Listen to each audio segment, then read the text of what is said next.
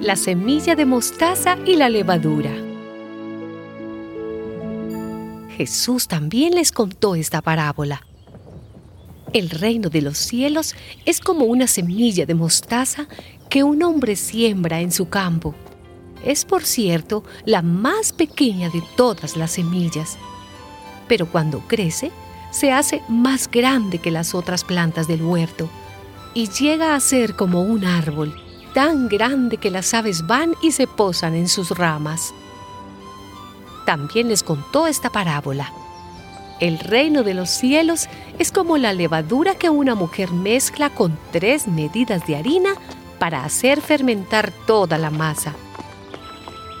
Jesús habló de todo esto a la gente por medio de parábolas y sin parábolas no les hablaba.